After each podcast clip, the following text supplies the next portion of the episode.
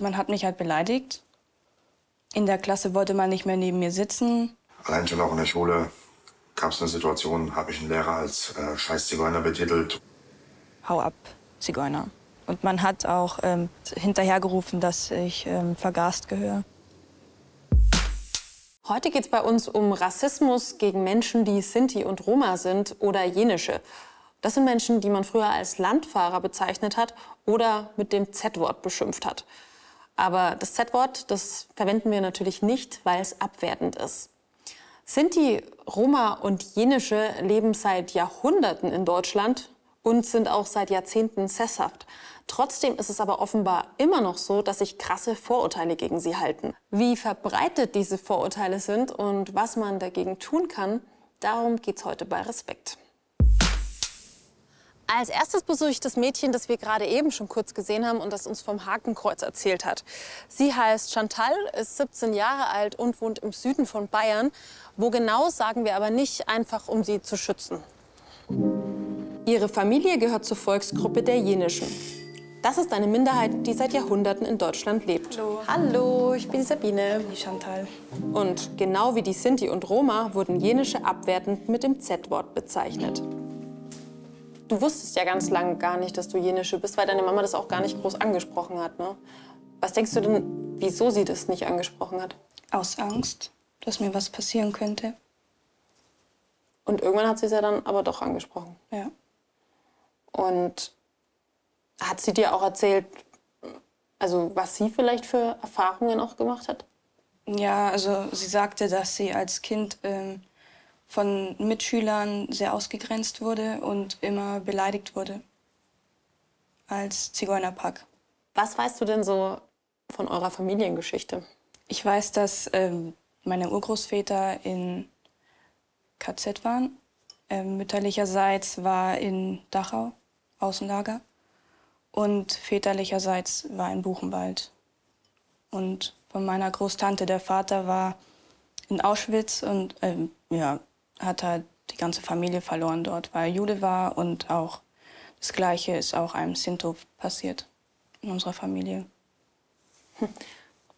Ich finde es krass, weil also ich habe auch natürlich in der Schule über Konzentrationslager und ähm, Judenverfolgung und das habe ich ja auch alles gelernt, weißt du, aber für mich ist es natürlich alles total weit weg gewesen. Wie war das denn für dich, als ihr da in der Schule drüber gesprochen habt, weil du ja auch selber irgendwie einen Bezug dazu hattest dann? Ich habe äh, mich sehr verbunden gefühlt halt mit der Sache und es, es ging mir halt auch sehr nah, weil ich wusste, dass da meine Leute drin waren. Mhm. Und ich wollte eigentlich über das Thema gar nicht reden in der Schule. Aber damals wussten die anderen das da auch schon, also deine Mitschüler? Nein. Und bis dahin war in der Schule eigentlich alles ganz normal. Ja. 2017 hat sich dann alles geändert. Chantal war zwölf, als sich eine Freundin einer anderen Schülerin gegenüber verplappert. Aus Versehen kam so raus, dass Chantal nicht nur eine ganz normale Schülerin ist, sondern eben auch jenische.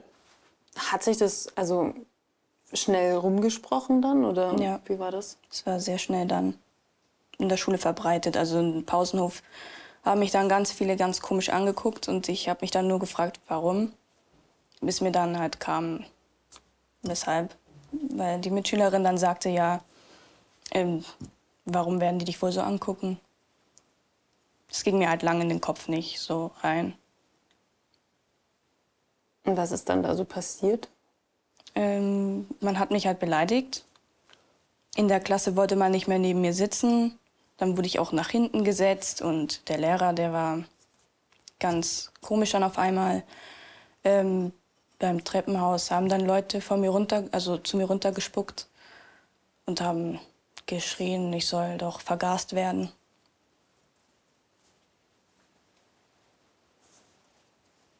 Und was, was haben da die, die Lehrkräfte und die Schulleitung und so gemacht? Die haben das geduldet. Die haben dazu nichts gesagt, egal wie oft ich das erwähnte.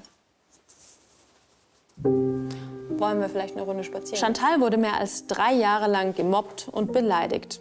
Obwohl sie und ihre Mutter die Lehrkräfte und auch die Schulleitung immer wieder ansprechen, passiert nichts. Wie ging's dir denn da damit? Also, Ja, sehr schlecht halt. Und immer wenn ich heimkam, dann habe ich halt geweint, weil ich es nicht verstehen konnte. Dass sowas einfach immer noch überhaupt passieren Ja. kann. Ne? Und gab es irgendwas, was da noch mal so, so das mit das Schlimmste für dich war? Irgendwann, irgendwas, wo es noch mal so eskaliert ist? Mm, Das war mit dem Hakenkreuz auf dem Tisch. Also da hat irgendjemand ein Hakenkreuz auf deinen Tisch gemalt quasi. Ja. Ja, krass. Und es stand dann einfach in der Früh, als du in die Klasse gekommen bist, Ja. stand es da. Über einen Bekannten wendet sich Chantals Mutter an den Landesverband der Sinti und Roma in Bayern, um Hilfe zu bekommen. Der Landesverband stellt Strafanzeige. Die Polizei ermittelt wegen des Hakenkreuzes. Hallo. Und Patricia Kowalska von einer Beratungsstelle für Opfer rechter Diskriminierung und Gewalt schaltet sich ein. Bisschen zu dritt, oder? Sehr gerne. Ist das Unglaubliche an der ganzen Sache einfach vielleicht auch, dass so lange nichts gemacht wurde, so lange nichts unternommen wurde? Wenn man sich anschaut, ähm, dass Chantal ja jahrelang tatsächlich diesen Diskriminierungen, auch körperlichen Übergriffen ausgesetzt war, dann ist es gar nicht mehr so unglaublich. Und man stellt fest, dass es tatsächlich ein extrem unsensibles, unkritisches Schulklima gibt. Also um das mal so banal auszudrücken. Ähm, tatsächlich hat sich das dann im Herbst 2021 wieder gezeigt, dass der Lehrer ja, Chantal nicht ernst genommen hat als Betroffene, ihr nicht wirklich zugehört hat. Sie hat sich eingesetzt, aktiv gezeigt, hat gesagt, hey, hier, ähm, ich empfinde das als diskriminierend an meinem Platz. Schauen Sie, was äh, hier vorgefallen ist. Und der Lehrer hat sie eigentlich ziemlich abgewiesen. Und im Nachhinein, als sie sich dann eben zur Wehr setzen wollte, als sie nochmal das mehr thematisieren wollte, als sie ihre Mutter informieren wollte, weil es ja auch ein krasser Vorfall ist, auch ein strafrechtlich relevanter Vorfall, wo sofort auch beim Lehrer die Alarmglocken hätten klingeln müssen. Ja, in dem Moment wird er auch noch quasi ja, aggressiv gegenüber ihr, weil sie sich eben ja, wehren möchte oder was heißt wehren, einfach ähm, mit der Situation umgehen möchte. Ist dieses Wegschauen normal? Ja, ähm, tatsächlich erleben wir das oft, ähm, dass Betroffene rechter, rassistischer und auch antisemitischer Gewalt nicht die Unterstützung erfahren, die sie eigentlich brauchen. Ähm, sie wenden sich, ähm, erst im Umfeld gibt es nicht die re adäquate Reaktion, es gibt Ablehnung oder sie werden eben nicht ernst genommen, ignoriert, ihnen wird nicht geglaubt. Und dann gibt es nochmal auch von Seiten beispielsweise der Justiz oder von den Verantwortungsträgern ähm, eine Ablehnung oder eben ein Nicht-Ernst-Nehmen. Es wird nicht als relevant betrachtet oder den Betroffenen wird noch abgesprochen, dass sie beispielsweise eine rassistische Erfahrung gemacht haben. So was hätte man besser machen müssen? Das Aller, Allerwichtigste ist, dem Betroffenen zuhören. Chantal ist ja auch in der Situation auf den Lehrer zugegangen, auf den Rektor zugegangen. Und beide haben sie aber total gewaltvoll abgewimmelt quasi und auch physisch gewaltvoll. Also so weit geht es dann, anstatt sich ihr zuzuwenden, empathisch zu sein, zuzuhören und nach ihren Bedürfnissen zu fragen. Schutz und Sicherheit wiederherstellen. Das ist ja das A und O in der Situation kurz danach. Und dann im zweiten Schritt natürlich Aufklärung und Konsequenzen. Es kann ja nicht einfach so stehen bleiben. Äh, auch in Chantals Fall ist es so, dass wir bis heute nicht wissen, wer die Täter und Täterinnen waren konkret. Ähm, die hatten auch keine konkrete Strafe. Es gibt Vermutungen, es gab eine Ansprache in der Klasse, aber mehr nicht. Und es gab keine Konsequenzen. Deswegen ist Aufklärung ungemein wichtig. Da hätte viel mehr passieren müssen. Und Chantal, wie geht's dir jetzt? Also jetzt gerade so in deiner aktuellen Situation? Gut, besser als davor. Woran liegt es so? Äh, an der neuen Schule. Ja, weil da geht man ähm, besser damit um. Also man zieht Grenzen. Und was würdest du dir wünschen zum Umgang mit dem ganzen Thema? dass man mehr Aufklärung macht und damit halt ähm, sensibler umgeht und zuhört. Ja. Ja, ich. Also danke auf jeden Fall, dass du, dass du uns das überhaupt erzählt hast, dass du dich auch getraut hast, darüber offen zu sprechen. Ich glaube, das ist nur mit das Wichtigste, ne? dass man überhaupt mal sagt, dass es das Problem noch so gibt. Weil ich glaube, das ist vielen gar nicht bewusst. Ja. Ich muss sagen, dass ich nach dem Treffen mit Chantal erstmal wirklich geschockt war. Ich meine, man weiß ja, dass es Vorurteile gibt und dass es dumme Menschen gibt. Aber dass einfach so lange weggeschaut wird, dass nicht geholfen wird, obwohl Chantal und ihre Mutter ja Hilfe gesucht haben, das ist schon heftig. Was das Beispiel ganz gut zeigt, ist, dass Vorurteile gegen Jenische, gegen Sinti und Roma auch an Schulen vorkommen und dass viele davon offenbar auch gar nichts mitbekommen. Und der Fachbegriff für diese Vorurteile ist Antiziganismus.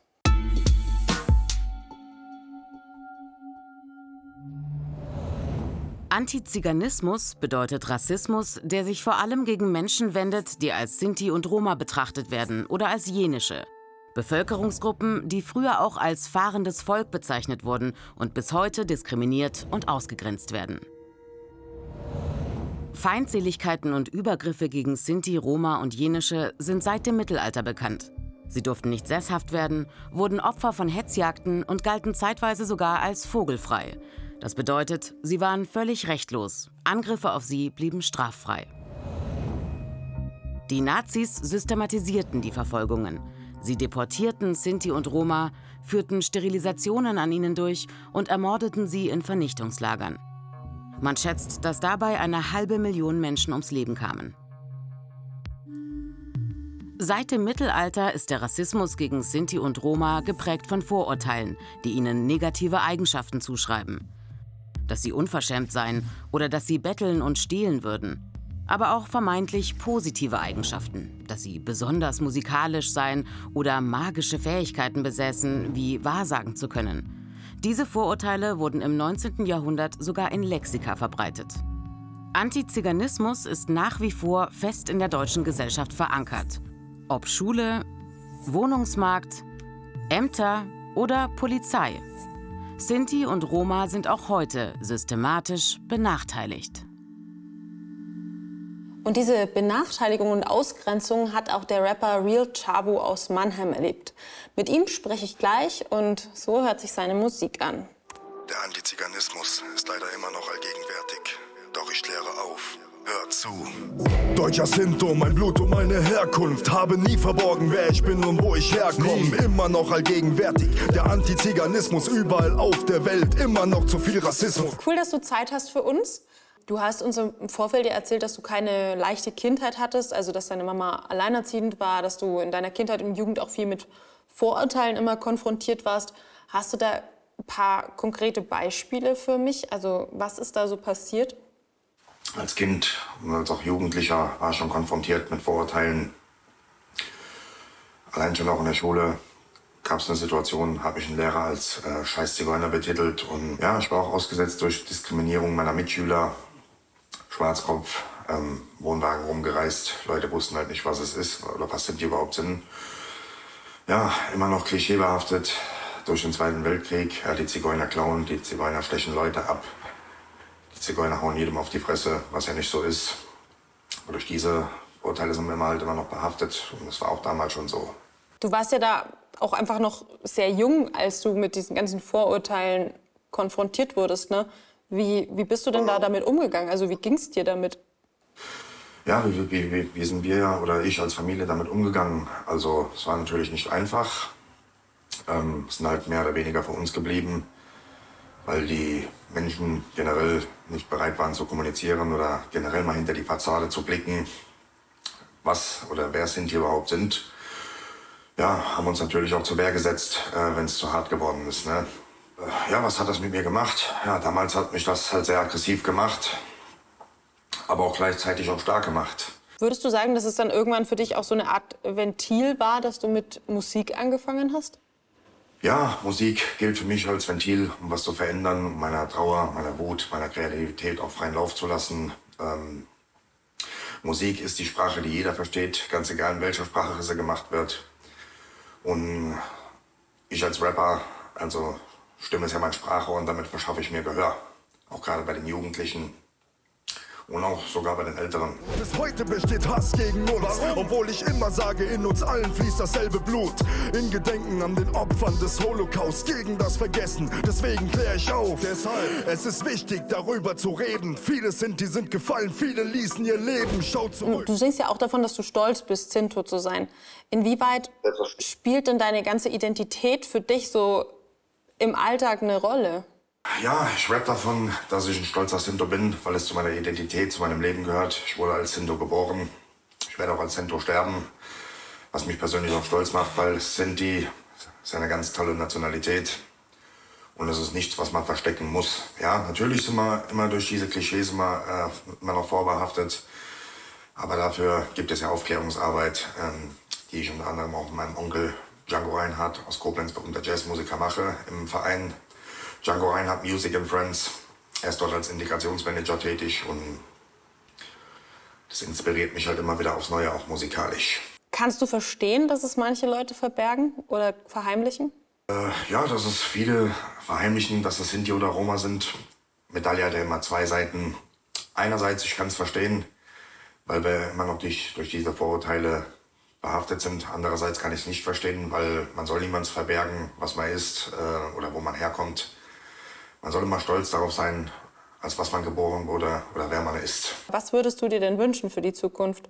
Dass wir alle miteinander können, dass wir in Frieden, Liebe und Harmonie miteinander leben können, nicht immer das Negative sehen und äh, dass wir es irgendwann mal schaffen, in der Gesellschaft voll integriert und auch anerkannt zu sein. Dann vielen, vielen Dank, dass du dir die Zeit genommen hast heute. Sinti, Roma und Jenische wurden jahrhundertelang diskriminiert. Es gab den Völkermord an den Sinti und Roma durch die Deutschen im Nationalsozialismus und bis heute ist es so, dass sie in unserer Gesellschaft benachteiligt werden. Und Menschen wie ich, also die Mehrheitsgesellschaft, kriegen davon eben oft gar nichts mit. Ich bin unterwegs in Nürnberg und auf dem Weg zum Landesverband Deutscher Sinti und Roma Bayern.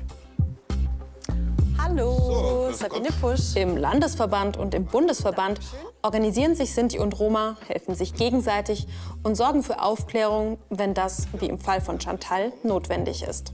Bei Chantal wurde ja auch jetzt sehr lange weggeschaut, also es hat niemand geholfen, niemand was gemacht. Ist das auch normal? Also passiert sowas auch öfter? Das ist natürlich äh, in der Regel so. Es wird immer äh, verharmlost und ähm, äh, solchen Vorgängen, äh, da versucht dann eben auch Institutionen, insbesondere die Schulen, diesen Rassismusvorwurf äh, sozusagen oder Rassismusfall ähm, unter den äh, Deckel zu halten, ähm, weil sie natürlich nicht gerne in den Medien erscheinen wollen oder an der Öffentlichkeit. Ähm, das darf aber nicht so sein. Wissen Sie, äh, wenn eine so wichtige Institution wie die Schule äh, Rassismus, Antiziganismusvorfälle äh, verschweigen will oder nicht ernst nimmt, dann haben wir als Gesellschaft, als äh, demokratische äh, Gesellschaft in einem Rechtsstaat äh, vieles falsch gemacht. Ich brauche wahrscheinlich gar nicht fragen, aber Sie sind deutscher Sinto und Ja. Sie haben sicher auch Erfahrungen gemacht mit, mit Benachteiligungen, mit Vorurteilen, oder? Äh, natürlich, ja, es gab auch massive Einfeindungen, insbesondere als Kind, als Schüler in meiner Kindheit, in meiner Schulzeit. Die Altnazis, die waren ja nicht weg. Bis in den 60er, Mitte äh, 70er Jahre. Die haben da weitergewirkt und haben ihren, ihren Rassismus weitergetrieben. Und ich war eines dieser Opfer eben, ne? äh, weil äh, ich verprügelt wurde von den Lehrern, auch von den Mitschülern. Und wenn ich mich mal gewehrt habe, dann hat es natürlich die Sanktionen gegeben und man hat ja, ihr, seid ja alle gleich. Ich habe gesehen, Sie haben hier jetzt auch ein bisschen was vorbereitet, ne? Ja, Können wir uns das mal anschauen? lassen Sie uns doch mal Ja. anschauen. Gerne. Hier mal. Ja. Hier einer äh, der Artikel der äh, Bildzeitung, wo es gerade äh, gegen Geflüchtete auch aus der, Aus der Ukraine. äh, Stimmung gemacht wird. Die Bildzeitung ist ja nicht die einzige. Nein, äh, wie man hier sehen kann, äh, das war jetzt ein Artikel, wo Sie Aus dem Fokus. Hier wird einfach unterstellt, diese Clankriminalität. Ja. Äh, hier geht es um eine Gruppe von Menschen, die keine Deutschen waren. Und die schreiben, das ist Deutschlands 500-köpfige Roma, also als wenn die Deutsche sind. Äh, ich finde das schon extrem äh, schlimm, solche, solche äh, Artikel. Hm, nicht nur einfach, weil sie nur beleidigend sind, sondern die haben ja auch Konsequenzen. Wissen Sie? Äh, wir hatten vor einiger Zeit in Baden-Württemberg äh, Anschläge auf Familien, die auf einem Wohnwagenstellplatz ähm, waren. Und äh, die wollte man anzünden. Da hat man Molotow-Cocktails auf diese Wagen geschleudert. Ähm, es hat Auswirkungen. Menschen werden angegriffen, die werden beleidigt. Es gibt viele Klischeebilder, die nichts mit der Lebensrealität von Sinti und Roma in Deutschland zu tun haben. Aber die halten sich einfach trotzdem sehr hartnäckig. Und es hat auch damit zu tun, dass es einfach sehr viel Unwissen gibt, was die Geschichte von Sinti und Roma angeht. Zum Beispiel, wie lange leben sie eigentlich schon in Deutschland?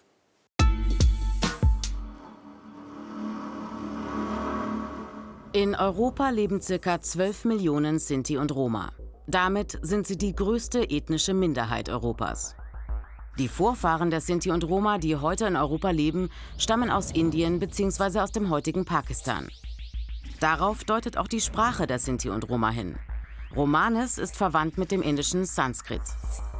Die Sinti und Roma kamen in mehreren Wanderbewegungen seit dem 8. Jahrhundert nach Europa. Erste urkundliche Erwähnung in Deutschland 1407 in Hildesheim. Die Migration fand aber nicht aus einem Wandertrieb heraus statt. Ein Klischee, das sich hartnäckig hält.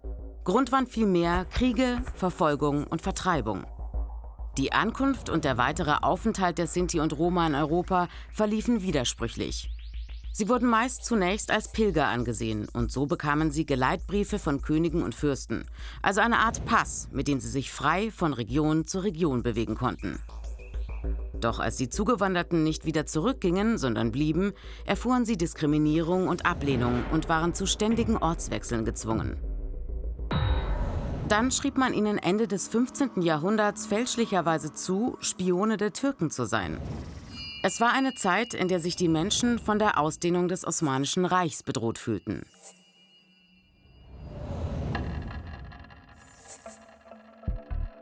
Ein dunkler Höhepunkt der Verfolgungsgeschichte? Die Nationalsozialisten stuften Sinti und Roma 1936 in den Nürnberger Gesetzen als sogenannte Artfremde ein, sowie auch Jüdinnen und Juden. Es war ihnen etwa verboten, sogenannte Deutschblütige zu heiraten, da sie, wie es in der Sprache der Nazis hieß, artfremden Blutes waren. Daraufhin wurden ganze Familien in Konzentrationslager verschleppt und ermordet. Viele starben dort auch an den menschenunwürdigen Bedingungen. Insgesamt verloren ca. 500.000 Sinti und Roma aus ganz Europa durch diese systematisch geplante Vernichtung ihr Leben.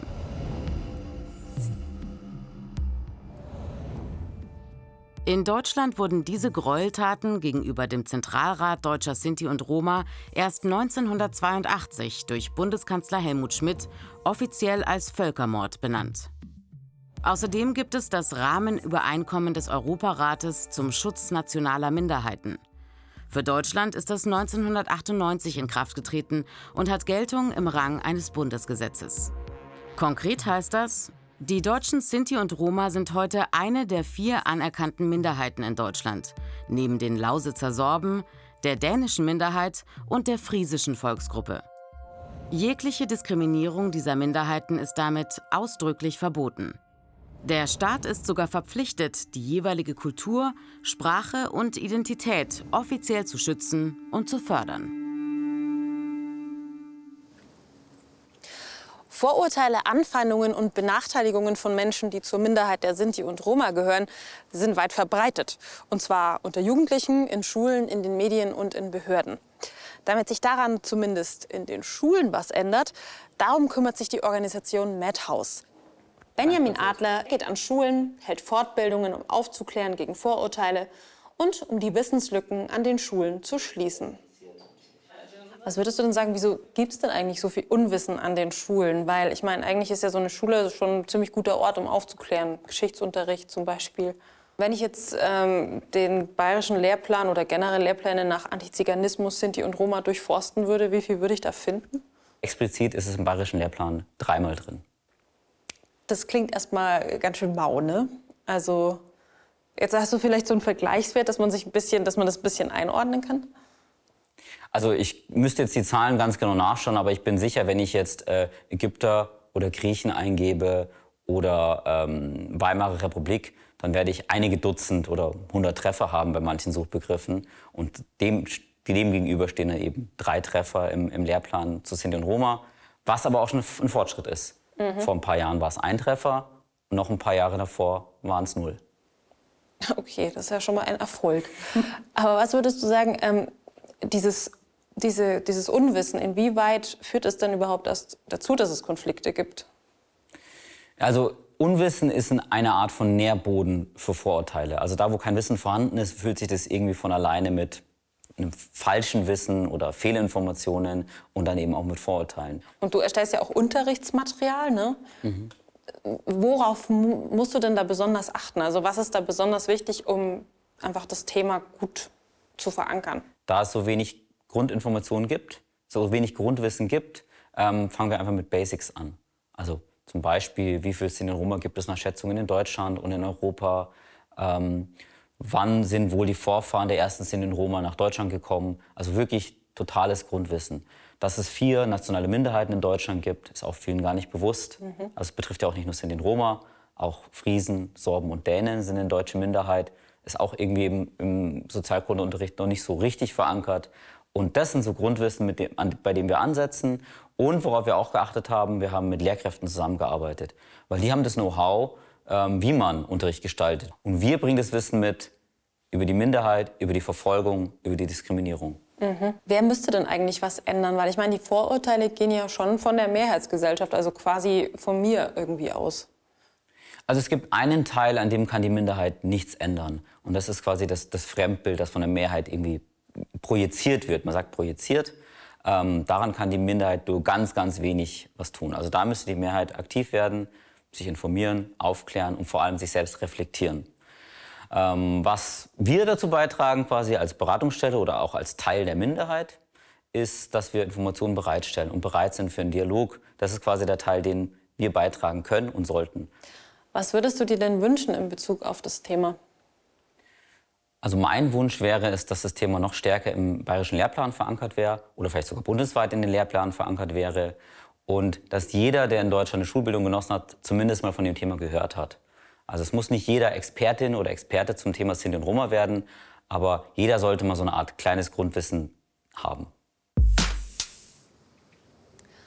Also mein Fazit ist, dass es schon noch echt viel zu tun gibt. Einfach weil diese ganzen Vorurteile so tief sitzen. In den Köpfen, in den Behörden, überall eigentlich. Und klar, es hat sich schon einiges getan, aber es muss eben noch viel passieren, damit dieses Unwissen beseitigt wird. Und da sind die Schulen einfach eine, ein ganz guter Ort, um anzusetzen. Die können die Basis setzen, um das Unwissen zu beseitigen. Und sie sind auch dafür zuständig, klare Grenzen zu ziehen, wenn eben Grenzen überschritten wurden.